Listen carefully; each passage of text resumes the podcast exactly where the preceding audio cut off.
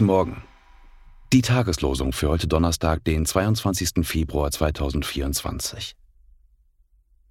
Dienet dem Herrn mit Freuden, kommt vor sein Angesicht mit Frohlocken.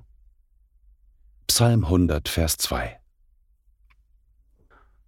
Lasst uns Gutes tun und nicht müde werden, denn zu seiner Zeit werden wir auch ernten, wenn wir nicht nachlassen.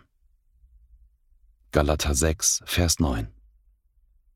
Die Losungen werden herausgegeben von der Evangelischen Brüderunität Herrnhuter Brüdergemeine.